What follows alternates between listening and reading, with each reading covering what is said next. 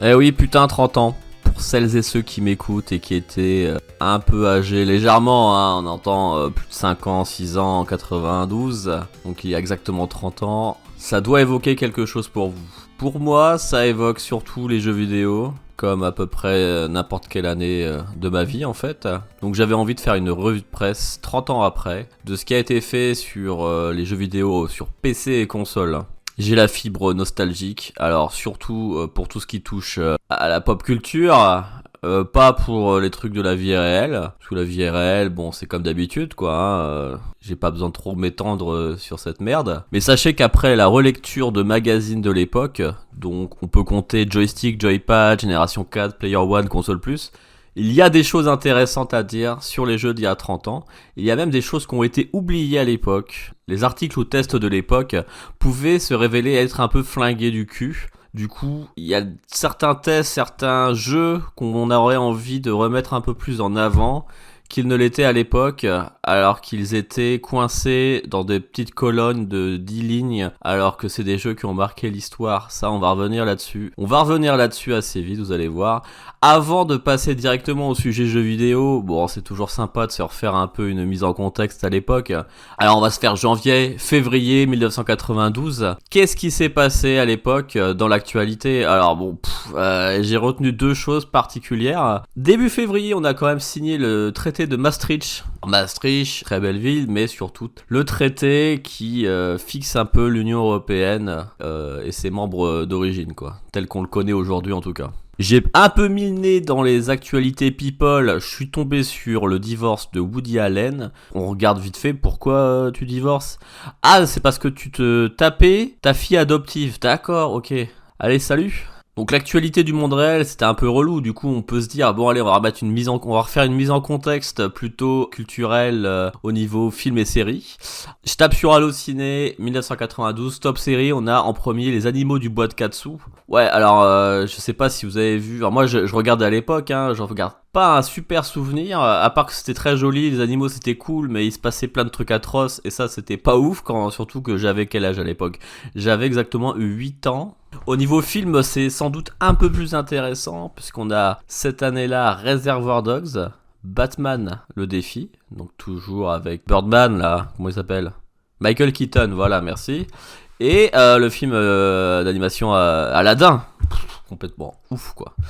Remise en contexte vidéoludique, parlons maintenant plutôt des magazines. Donc sur abandonwaremagazine.org, ils ont fait un travail de fou. On peut relire à peu près tous les magazines de jeux vidéo d'informatique de l'époque. C'est un truc de malade, il y a vraiment beaucoup de choix, il n'y a pas que des, euh, des, magazines sur le jeu vidéo, donc si vous êtes curieux, un peu nostalgique, euh, allez voir, c'est vraiment très très intéressant.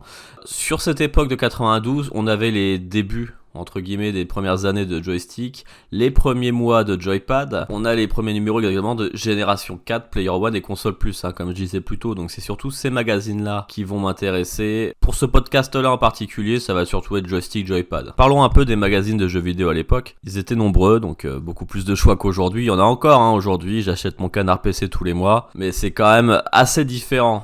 Déjà à l'époque, en 92, donc il y avait énormément de pages. C'est-à-dire plus de 250 environ, parfois 300 pages. C'est assez violent, mais sachez que au moins un gros tiers du magazine, c'était des publicités en fait. Des publicités pour Micromania ou pour tout un tas de euh, magasins, de jeux vidéo, des pubs pour les jeux en eux-mêmes, etc. On aurait ça aujourd'hui, on pèterait un plomb. À l'époque, on le supportait bien parce qu'on n'avait pas internet, donc on se renseignait un maximum de cette façon, juste une publicité sur un jeu avec 2-3 screenshots, c'était suffisant pour se faire un début d'avis et se demander, voilà, est-ce qu'on va l'acheter ou pas? En plus d'avoir beaucoup de publicité, il y avait énormément aussi de tests de jeux. Là, on peut se dire c'est cool après, mais la qualité était quand même en dents de de ce que j'ai pu en lire pour le moment. Après, avec le temps, on sait que ça va finir par s'améliorer. Mais euh, c'était une toute autre époque. On peut pas trop comparer, se dire que voilà, euh, ils font pas, ils mettent des notes à l'ancienne et ils, voilà, ils testent ça un peu à la zob. C'était comme ça à l'époque. Ils avaient surtout beaucoup, beaucoup de travail, je pense. Preuve en est, Génération 4 du mois de janvier 1992 avait pas moins de 50 tests. À côté de Canard PC de janvier 2022 qui en avait 9. J'en reparlerai sans doute, mais il y a également aussi un peu les captures d'écran qui étaient pas ouf. À cause de la capture d'écran qui n'était pas possible comme nous aujourd'hui avec une simple touche. À l'époque, ils prenaient simplement les écrans en photo. Ça donnait des trucs assez horribles. Alors ce que je vous propose pour structurer un peu euh, cette connerie, c'est de d'abord parler un peu de l'actualité vidéoludique de l'époque et de choisir sur tous les tests quelques-uns qui m'ont le plus marqué. Alors l'actualité en janvier-février 1992, c'était d'abord le CES de Las Vegas. Le CES de Las Vegas, c'est le salon des nouvelles technologies qui se situe donc à Las Vegas comme je viens de le dire et qui existe encore aujourd'hui. Le jeu vidéo depuis le temps n'est plus trop représenté au CES. En ce moment, on est plus sur de la domotique, j'imagine, avec les écrans de télévision également, les téléphones portables, etc., etc. À l'époque, le jeu vidéo faisait partie intégrante et on parlait surtout de l'arrivée imminente des lecteurs CD dans les foyers. Cette technologie était annoncée aussi par Philips, par l'intermédiaire de son Philips CDI, sa console de salon avec un lecteur CD-ROM. Super technologie, le FMV, Full Motion Video, qui permettait à des vrais acteurs de s'inviter dans vos écrans d'ordinateur ou de télé avec une qualité et une vitesse d'affichage équivalente à celle d'une VHS. Ça donnera par la suite quelques très bons jeux et une avalanche de jeux de merde avec des acteurs et un gameplay absent ou nul. Alors il y a un jeu full motion vidéo justement qui a annoncé, qui a le petit nom de Guest, qui sera plus tard renommé en Seventh Guest donc le septième invité, qui est un jeu d'aventure full motion vidéo dans lequel vous allez vous balader dans un manoir hanté de fantômes et vous allez devoir un peu résoudre des énigmes, des puzzles. Je sais pas si c'est en 92 ou plus tard, mais en tout cas il était annoncé avec deux CD nécessaires pour le faire tourner et un processeur 286 minimum. Et en 1992, moi j'ai eu mon PC il y a moins d'un an, avec grâce à mon père qui a été en acheter un à une vente aux enchères. Quand il a essayé de le brancher, ça ne marchait pas, le disque dur était mort. Mais bon, c'est pas très grave, euh, le disque dur a été changé par mon oncle qui s'y connaissait bien mieux. On a pu commencer à utiliser MS-DOS et Windows 3.11, mais on n'avait pas un 286, on avait plus que ça, on avait commencé avec un 386 et on était passé assez vite sur un 486 DX266, plus tard un DX400. C'était déjà Intel à l'époque hein, qui menait la danse avec euh, AMD, je sais plus à quelle époque ils sont arrivés, ça se trouve ils étaient déjà là, mais c'est surtout des Intel hein, que j'ai eu, j'ai eu surtout des AMD en fin de, siècle. Alors voilà, les news c'était principalement ça, ça tournait surtout autour du FMV, du CES. Quelques jeux FMV, je vous avoue, ils en ont annoncé 4-5, il n'y en a aucun, à part Seven's Guest qui a marqué les, esprits. les noms sont totalement inconnus. Je vous propose de passer déjà au premier test.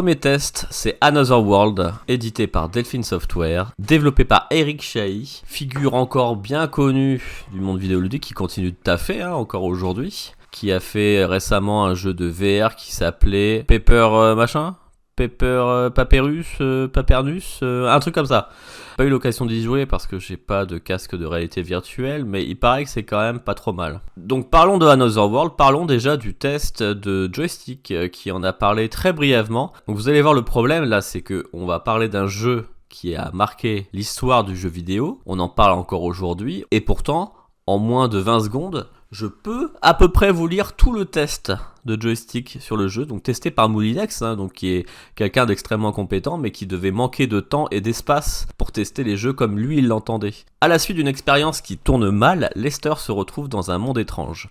Vous allez devoir le diriger au milieu de décors beaux et inquiétants. Premier jeu à utiliser une technique 3D vectorielle pour l'animation des personnages. Another World est beau, rapide mais fluide et surtout très attachant.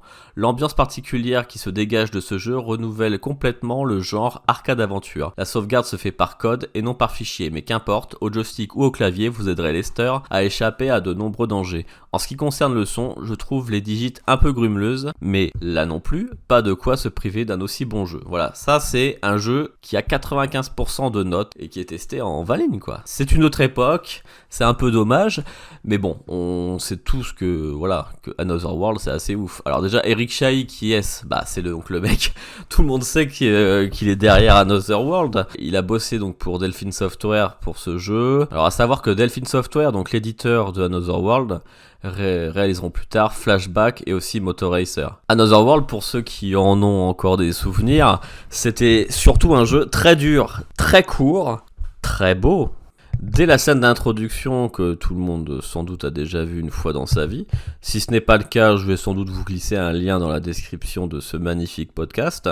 On peut y voir donc Lester arrive dans une voiture euh, qui ressemble fortement à celle de K2000 à son laboratoire. Il fait des expériences, on sait, on comprend pas trop ce qu'il fait. D'un seul coup, il y a un orage, ça pète et ça l'expédie dans un monde, euh, voilà, une sorte de monde parallèle. Alors, on, on atterrit directement dans une sorte de grand bassin. Donc la première fois que tu lances le jeu en général, bah c'est là que tu meurs parce que tu sais pas que c'est à toi de jouer. Le jeu t'indique pas comment jouer, il te dit pas quelle touche appuyer, c'est toi qui vas te démerder. Il y a vraiment zéro interface à mon avis pour un souci d'immersion. Même déjà, voilà, en 1992, on se souciait de l'immersion dans un jeu vidéo. Une fois que le personnage donc arrive à remonter à la surface, il va se balader, hop, on va voir des petits sortes de verres noirs qui se révéleront être des sangsues. On marche dessus, boum, on meurt. Première mort du jeu, même plutôt deuxième mort, avec une petite séquence, euh, voilà, en, animée euh, très jolie, ce qui va rendre les morts finalement assez sympas à vivre ou à mourir, si vous préférez le terme. C'est parce qu'elles sont toutes réalisées avec euh, voilà avec soin, donc c'est toujours une petite animation, un petit dessin animé assez court à découvrir à chaque fois qu'on meurt. De toute façon, qu'on le veuille ou pas, on va les découvrir. Et voilà, ça c'est juste sur le premier tableau, on va mourir, tué par des sangsues, noyé, tué par une sorte de lion. Voilà, ça c'est juste les premières minutes. Et tout le jeu ce sera ça, on va se faire, euh, on va se faire défoncer le fion par euh, des gardes, des lasers. Euh. C'est un jeu assez difficile, très dirigiste, vous allez devoir vraiment faire le jeu comme le développeur veut que vous fassiez, sinon vous n'arriverez pas à progresser. Malgré tout, on est toujours récompensé par des twists, des petites scènes très sympathiques à suivre à l'époque. Faut que j'arrête de dire à l'époque, c'est super chiant. Et franchement, je sais pas si le jeu est aussi culte en France qu'il ne l'est ailleurs, parce que peut-être que chez nous ça a été un peu forcé parce que Eric Chahi est français. En tout cas, à l'époque, il avait fait du bruit, et puis comme il avait été porté sur plusieurs plateformes, dont la Super Nintendo, probablement la Mega Drive également, il était sur Amiga, PC. Même aujourd'hui, vous pouvez jouer sur n'importe quelle plateforme. D'ailleurs, si vous voulez découvrir Another World, qui vaut le coup d'être découvert, euh, franchement, euh, mettez pas plus de 2-3 euros dedans parce que ça a quand même 30 ans euh, et il y a de fortes chances qu'au bout de quelques morts, vous en ayez plein le fion et que vous arrêtez. Alors après, c'est un jeu qui se suit très bien euh, sur YouTube. Donc si vous voulez voir un walkthrough complet du jeu sans vous débourser ou faire le moindre effort, il y a moyen de voir ça sur YouTube à mon avis. Alors pour rappel, Another World c'est à peu près 2 heures de durée de vie. Donc euh, dans tous les cas, ça vous prendra pas trop de temps, sauf si vous bloquez sur des énigmes qui peuvent se révéler parfois relous. Parce que vous allez avoir des sortes euh, d'environnements semi-ouverts, vous allez avoir plusieurs choix de destination possibles, mais il va, falloir faire des actions dans l'ordre euh, voulu. Et donc il est bien possible que vous vous retrouviez à tourner un peu en rond. Donc Another World, ouais, j'ai beaucoup aimé quand même, mais finalement voilà. Alors sachez au passage que je suis un enfant de Nintendo et du PC. Du coup, euh, la Mega Drive, euh, la Master System, la Game Gear, tout ça, j'ai pas trop connu. Mais justement, je vais essayer de rattraper un peu mon retard. Donc, je réserve toujours une place à un jeu Sega, Mega Drive, etc. dans, dans ce podcast. Ce mois-ci, ça sera réservé à Quakeshot, mais là, on y viendra après. Là, on va passer au deuxième test euh, sur 3, qui est, attention, Zelda 3. A Link to the Past.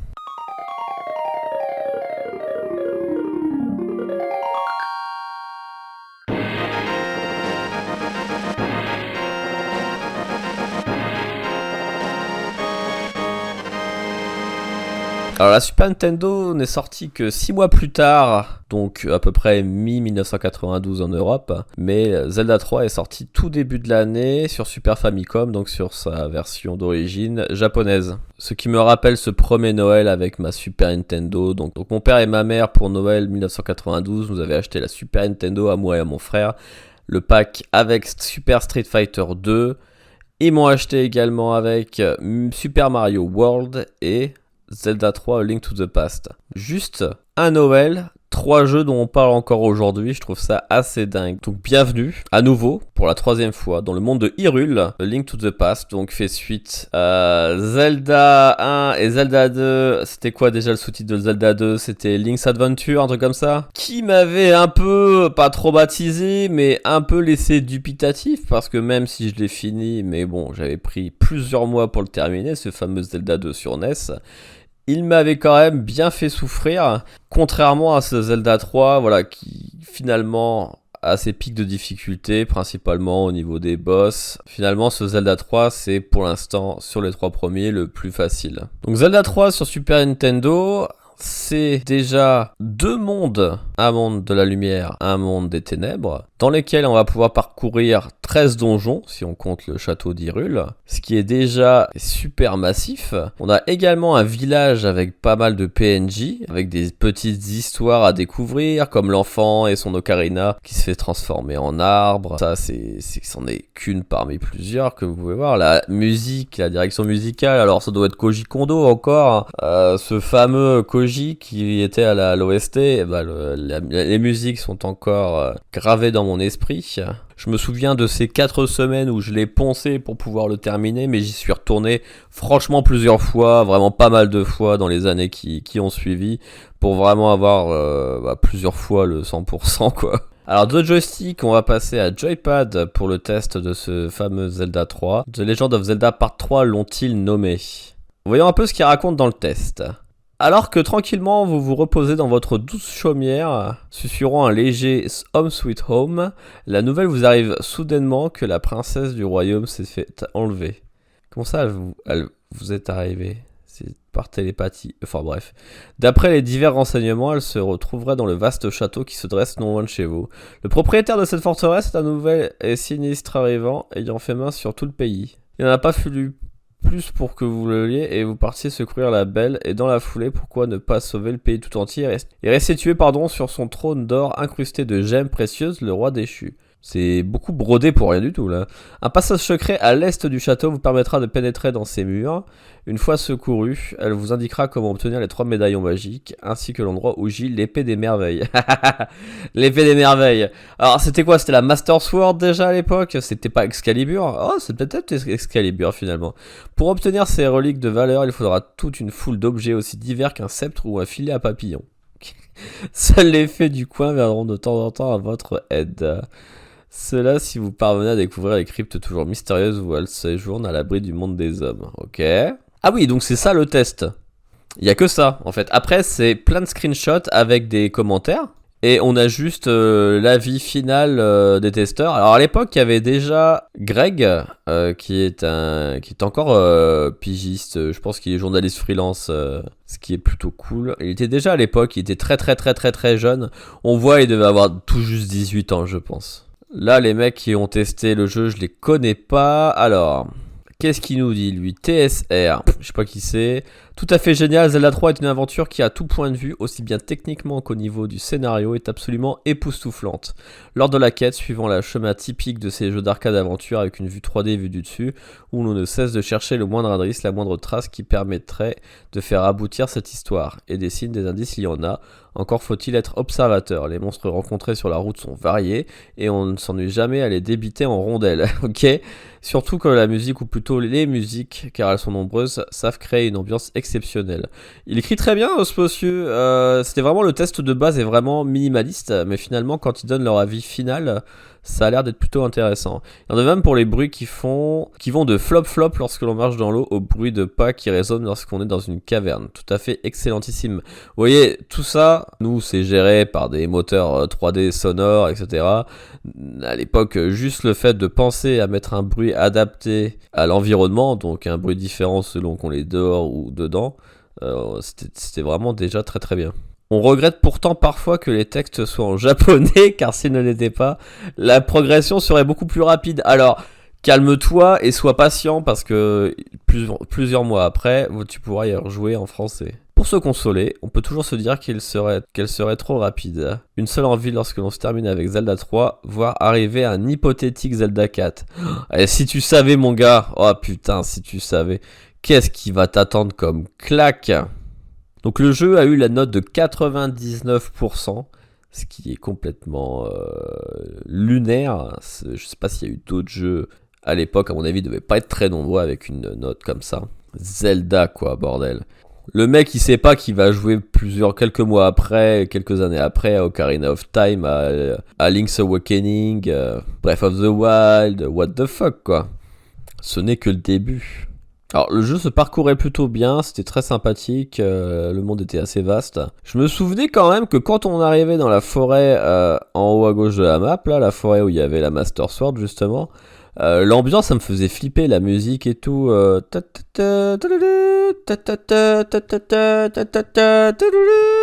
Et ça, en fait, c'était, il y avait une sorte de brume dans la forêt avec des mecs qui, qui venaient te bully, ils venaient te voler ton matos. en fait, ils te bousculaient et ça faisait tomber des, items de ton inventaire, des, des, rubis, etc. Et moi, moi, ça me terrorisait, ça. Donc, deux souvenirs à l'époque, euh, j'avais mis 4 semaines pour le finir. Je me souviens parce que j'avais mis genre 4 mois pour finir le premier Zelda sur NES. J'avais mis 2 mois pour euh, finir Zelda 2 et j'avais mis un mois pour finir Zelda 3. Voilà, c'était euh, comme ça. Mais la structure, vous voyez, elle était déjà un peu identique à ce qu'on se trouve aujourd'hui dans tous les autres Zelda qui ont suivi. Monde ouvert, plus ou moins, des donjons à faire, toujours dans le même ordre pratiquement obligatoire. Pas toujours, à mon avis, surtout quand on voit des speedruns. Je crois qu'on n'est pas obligé de tout faire dans le même ordre, mais souvent un item trouvé dans un donjon te permet d'avoir accès au suivant. Moi, elle me déplaît pas du tout cette formule, c'est juste que depuis 30 ans, elle a pas beaucoup évolué. Alors, avec Breath of the Wild, le côté monde ouvert a été un peu plus euh, travaillé. Avec un monde ouvert, enfin, où on n'avait pas X fois la même chose à faire tout le temps. Certains vilains me parleront des Korogus, mais les Korogus, on en a rien à cirer. Disons que chaque endroit de la map de Breath of the Wild est quand même assez unique. Un peu comme dans Zelda 3, c'est pas des zones qui se ressemblent dans lesquelles on va te dire bah tiens comme dans un jeu Ubisoft par exemple, cette zone là euh, tu dois faire telle activité, dans la suivante tu feras la même activité mais dans un endroit différent, etc. etc. Alors si vous voulez jouer à Zelda 3 aujourd'hui, évidemment il faut passer par une plateforme Nintendo. Si vous voulez faire dans la légalité toujours, hein, vous savez que l'émulation ça existe, hein, vous n'êtes pas des enfants. Mais pour jouer à Zelda 3 aujourd'hui, il faut passer par le Nintendo Switch Online donc. Un abonnement et vous pouvez jouer à X jeux Super Nintendo mis à jour euh, régulièrement. C'est un petit plus par rapport au fait de, pouvoir avoir accès au online hein, surtout parce que si on devait payer juste pour avoir quelques ROM, ce serait un peu un braquage. C'en est un, mais un peu moins. Donc pas besoin de s'étendre 10 ans pour savoir que Zelda 3, c'est un des meilleurs jeux de tous les temps. Dans mon top 150, il a une excellente place. Si vous voulez voir un peu mon feeling avec les jeux vidéo, n'hésitez pas à aller voir mon top 150 sur Sens Critique. Et donc Zelda Link to the Past est cinquième, tout simplement, sur un top 150. Ce qui est très respectable. Hein. Il y a pas mal de jeux Nintendo et Zelda dans ce top, dis donc. Euh, waouh On passe au troisième test, qui est également un jeu qui me tient à cœur.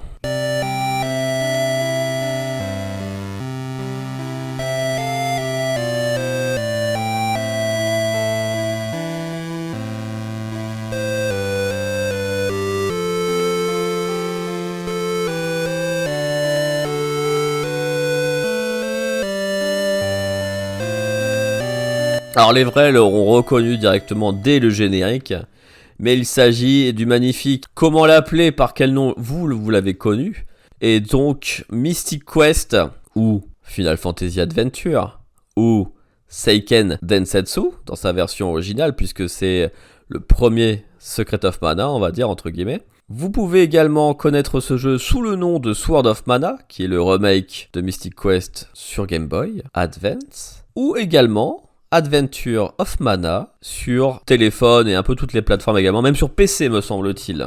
Après avoir testé un jeu PC, un jeu Super Nintendo, on glisse un peu, on reste un peu chez Nintendo, on passe sur Game Boy avec Mystic Quest, donc qui est un action RPG sorti en 1992 à l'époque, quand je jouais à la Game Boy, moi j'attendais surtout un jeu rapide, petit, avec une faible durée de vie, une difficulté, bon, plutôt soit trop facile, soit trop dur. Là, on est peut-être un peu dans la partie légèrement trop dure, mais on avait également donc un scénario, des personnages, des destins tragiques, on avait plein d'armes à collectionner, on pouvait avoir des sorts, on visitait des voilà un, monde ouvert encore une fois avec plein de mobs qui voulaient vous retirer le fion, des niveaux à passer, des points de compétences à répartir. Alors je sais plus exactement de souvenirs, mais c'était sans doute avoir plus de force, plus de vie, un peu à la Zelda 2. Mais pour un jeu Game Boy monochrome à l'époque, c'était complètement ouf, avec une durée de vie plutôt raisonnable, donc dans les 12 heures. Mystic Quest, c'était le feu. Vous commencez direct dans le feu de l'action, vous lancez le jeu, vous êtes euh, dans une arène face à une sorte de tigre géant qui veut vous défoncer la gueule, vous arrivez à le tuer, donc un peu tel un gladiateur, vous avez remporté le combat du jour, on vous renvoie dans votre écurie quoi, pour vous soigner, ou vous regarderez un de vos confrères euh, qui euh, n'avait pas eu autant de talent ou de chance que vous mourir sous vos yeux. Ça c'est les premières minutes de Mystic Quest quoi, c'est assez ouf. Donc vous arrivez à un moment à vous échapper, vous courez, vous courez, vous croisez près d'une cascade un chevalier noir accompagné euh, d'un homme un peu chelou. Vous êtes surpris, on vous balance et on vous laisse pour mort du haut de la cascade. Et là, le jeu commence vraiment. Vous allez parcourir quelques écrans un peu à la Zelda, donc euh, le Zelda premier du nom, et taper sur des mobs, vous faire défoncer en quelques coups, recommencer, passer quelques levels, y arriver, avancer, découvrir des personnages, des quêtes, voilà, vous devez sauver euh, l'arbre mana, etc. Exactement le même topo que vous pouvez avoir dans Secret of Mana, mais avec euh, pas mal de, petites histoires entre deux, vous allez atterrir dans une sorte d'auberge, château un peu, où euh, vous allez passer la nuit, et le compagnon que vous avez eu avec vous a disparu, Apparemment, c'est un château avec une sorte de vampire, donc vous devez trouver le vampire, le tuer pour sauver votre ami. Il y a plein de situations comme ça dans ce jeu. C'est vraiment super prenant. Les donjons sont pas toujours très agréables à parcourir parce qu'il y a parfois des passages secrets, un peu trop secrets et obligatoires, qui vont vous bloquer, vous faire tourner en rond pendant un sacré moment. Ça, c'est assez désagréable. Il y a également quelques énigmes, dont une, une énigme. Savez-vous de laquelle je vais vous parler? Si vous avez connu ce jeu à l'époque. Avez-vous appelé SOS Nintendo à l'époque? Moi, je l'ai fait. J'ai pris ce risque. J'ai appelé SOS Nintendo. J'ai même pas eu peur que mon père me file des coups de ceinture à cause de la facture téléphonique. Pourquoi? Parce que mon père ne donne pas de coups de ceinture. J'ai appelé parce qu'il y avait une énigme au niveau d'une oasis. Une oasis qui cachait l'entrée d'un putain de donjon. Que fallait-il faire? Eh bien, il y avait dans cette oasis donc une étendue d'eau et deux palmiers, l'un en face de l'autre, eh bien, savez-vous qu'il fallait décrire un 8 en marchant avec votre personnage autour de ces palmiers et que l'entrée du donjon se révélait alors à vous? Mec, j'ai pas beaucoup appelé SOS Nintendo dans ma vie. Je l'ai appelé pour Super Mario Bros 3, pour avoir un item, l'encre je crois, pour Mystic Quest et pour Link's Awakening, pour une énigme nulle à chier, dont je vous parlerai sans doute plus tard. En dehors de ça, Mystic Quest, c'est quand même le feu, les musiques, le gameplay, il y a tout qui va. Vous êtes sur Game Boy, vous avez votre loupe avec votre petite lumière intégrée euh, dans la loupe pour jouer sous votre couette la nuit. Comme ça, vous vous couchez tard et le lendemain, vous êtes fatigué à l'école. J'allais dire au travail. Ah, ouais, je préfère le travail que franchement que l'école. Quoique, je ne saurais pas vous dire parce que je travaille pas énormément dans la vie je suis plutôt un chômeur professionnel. Mais, euh, mais voilà, c'est ce genre de jeu qui me faisait arriver avec des super cernes au travail. Oh putain, je l'ai encore dit. À l'école. Donc j'arrivais à l'école tout fatigué, avec des grosses cernes, je me faisais engueuler par la prof parce que j'écoutais rien. Alors Mystic Quest, si vous voulez y jouer aujourd'hui, c'est possible également sur Switch. Il y a une sorte de compilation avec euh, les Final Fantasy euh, Game Boy et Mystic Quest avec. Je vous laisse aussi un lien en description pour que vous puissiez aller dépenser vos sous comme il faut parce que ça, c'est un jeu à faire. Franchement, si vous n'avez pas trop peur des graphismes dégueulasses, c'est un jeu à faire.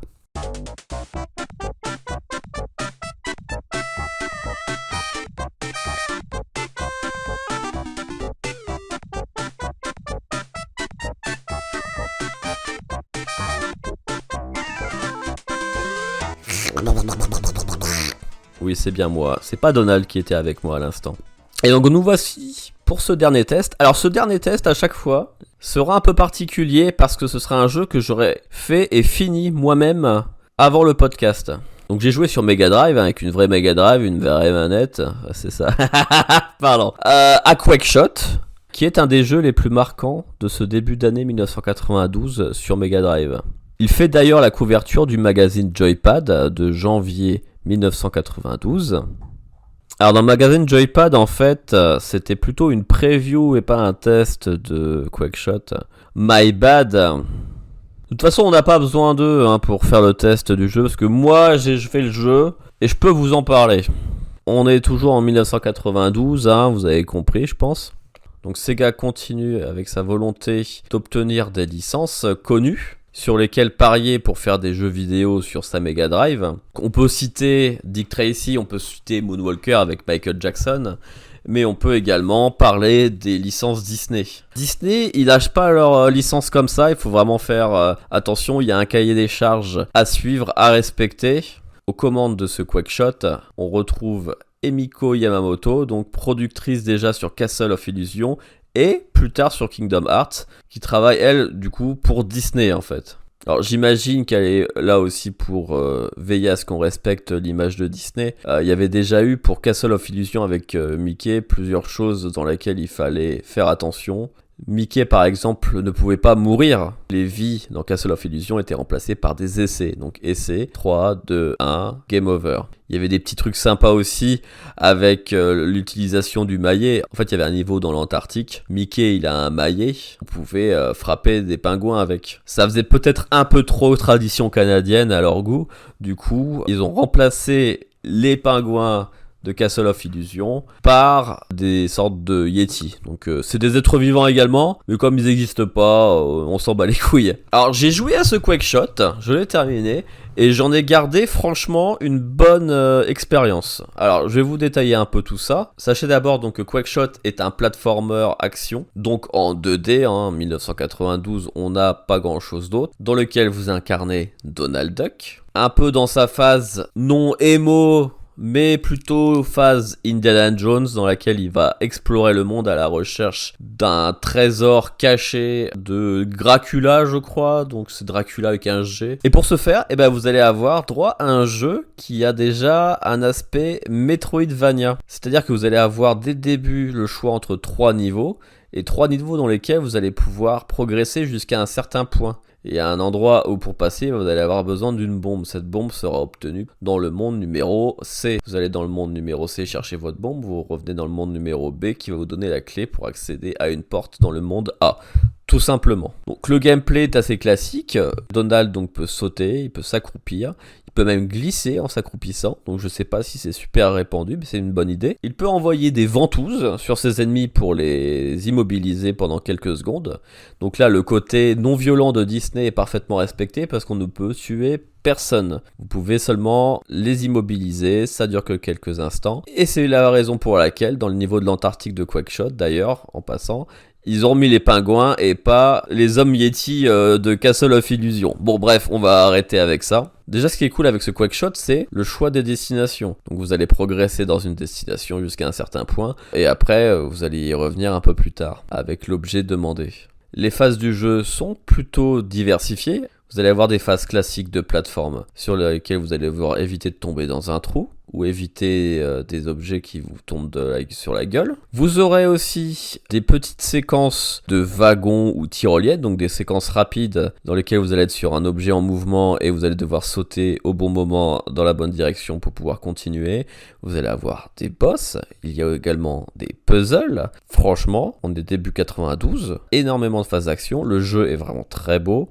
Les dessins font vraiment bien ressortir le côté Disney, on reconnaît Donald, il n'y a aucun problème. Le jeu est certes difficile, mais les continues sont infinis. Vous avez utilisé vos trois vies sur un monde, vous n'aurez qu'à recommencer un monde, pas le jeu entier. Vous allez au fur et à mesure du jeu donc débloquer de nouvelles destinations avec des nouvelles capacités. Assez vite, vous allez obtenir la capacité de faire tenir sur les murs la ventouse que vous envoyez avec votre flingue et vous allez pouvoir vous en servir de plateforme pour escalader des endroits. Vous allez pouvoir immobiliser certains ennemis pour vous servir d'eux-mêmes de plateforme. C'est vraiment très très diversifié. Le jeu vous apprend les choses au fur et à mesure comme dans n'importe quel jeu, c'est-à-dire qu'on va vous apprendre une nouvelle compétence, on va vous présenter un nouveau piège, on va vous le présenter en version facile, voire anecdotique pour que vous puissiez juste savoir comment ça se comporte et comment l'appréhender et au fur et à mesure on va vous, on va vous mettre devant des situations de plus en plus compliquées avec ce même principe. Eh bien ça marche super bien. Le jeu a une durée de vie suffisamment longue, autour de 8-10 heures. Mais voilà, les environnements sont très diversifiés, il y a des clins d'œil à Indiana Jones un peu partout. Les phases de plateforme sont raisonnables, il n'y a pas de trucs trop trop durs, il faut juste apprendre, euh, voilà. Sur les phases où vous avez du mal, vous pouvez apprendre par cœur. Les niveaux sont pas très longs. Pour moi, c'est un sans faute. Si j'étais un mongolo de l'époque et que je devais mettre une note sur 100%, je mettrais sans doute un, bon gros 90%. Après, ils avaient quand même, j'ai l'impression, le 99, 98, 97% un peu facile. Mais c'était, voilà, c'était largement mérité. Juste, un petit clin d'œil pour finir, c'est que à l'époque, les jeux Disney, il y en avait beaucoup, mais ils étaient très bonne qualité. Tout le monde se souvient d'Aladin, tout le monde se souvient du Roi Lion, très dur mais très bien. Sachez que, au cas où vous ne sachiez pas, que vous saviez pas, pardon, c'est que le jeu Disney le plus mauvais à l'époque, eh ben, c'est Fantasia. Et Fantasia, ça a été fait par Infogrames, donc un studio français, Cocorico, bande de bâtards. Alors Quackshot, je suis désolé, vous pouvez pas y jouer aujourd'hui en dehors de l'émulation, sauf si j'ai loupé un épisode. Vous pouvez faire Castle of Illusion, je crois, sur des compilations Mega Drive, etc. Mais euh, si vous voulez y jouer, c'est soit en version Mega Drive, soit vous vous démerdez.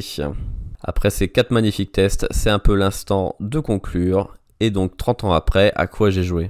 Bah, Sachez que ce mois-ci, quand vous l'écouterez, probablement que Elden Ring sera sorti. Mais euh, là, pour moi, on est le 11 février. Du coup, je suis plutôt sur Sifu, qui est un peu le voilà l'évolution, on va dire, de Streets of Rage, mais en 2022 une sorte de them up euh, dans lequel euh, vous allez devoir euh, maîtriser un gameplay de versus fighting à la Street Fighter, mais dans, un, dans des environnements donc 3D dans lesquels vous allez devoir progresser, atteindre un boss pour le battre, etc. Très très dur. Il n'y avait pas eu énormément d'initiatives dans ce genre-là, je crois. À part peut-être Tobal numéro 1, pour ceux qui se souviennent. Mais c'est vraiment un excellent jeu, je vous le conseille beaucoup. Mais vraiment très dur ce bâtard. Voilà, c'est à peu près tout ce que j'ai à dire pour ce premier numéro. Bisous et sans doute au mois prochain. Allez, ciao.